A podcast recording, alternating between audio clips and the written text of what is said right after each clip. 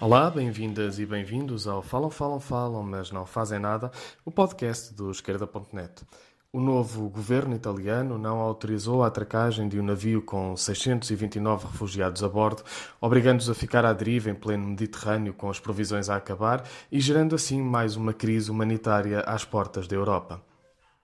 O líder da extrema-direita italiana, Matteo Salvini, subiu ao governo depois de um acordo com o movimento populista Cinco Estrelas. O acordo consistiu, basicamente, em encontrar um primeiro-ministro fantoche que não fosse nem o líder da Liga Norte, de extrema-direita, nem do movimento Cinco Estrelas, da direita populista.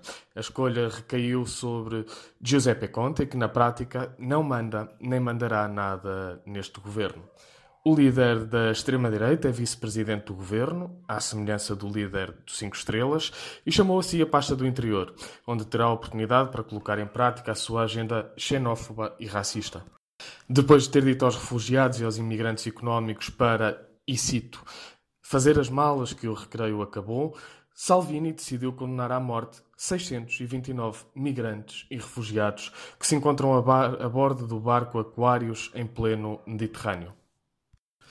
Essas e outras condenações à morte só não se concretizarão se outros países e a Europa como um todo tomarem uma atitude firme. Mas atitudes firmes da Europa parecem acontecer quando algum país decide aumentar o déficit para reforçar o Estado Social ou melhorar as condições de vida dos trabalhadores.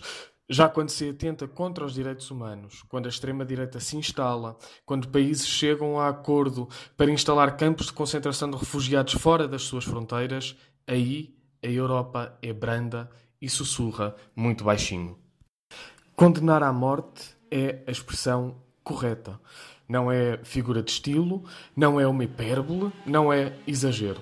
Ao não dar autorização para que este barco atracasse em Itália, sabendo que nele navega uma enorme tragédia humanitária que dificilmente consegue aguentar mais dias em mar alto, a extrema-direita assinou uma sentença para condenar à morte todas estas pessoas.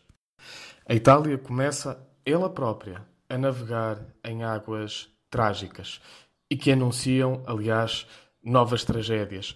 O discurso simplista e carregado de ódio que aponta como inimigo e problema o mais pobre do que nós, o mais fraco do que nós, o mais necessitado do que nós, é um discurso que a Europa já conheceu, a Itália em particular, nos anos 30 e 40. A Europa que nos últimos tempos se ocupou a discutir a imposição da austeridade, a política securitária de fronteiras, o patrulhamento do Mediterrâneo e a antecâmara da criação de um exército comum, é a Europa que criou o ambiente e as condições para o reaparecimento dos fascismos.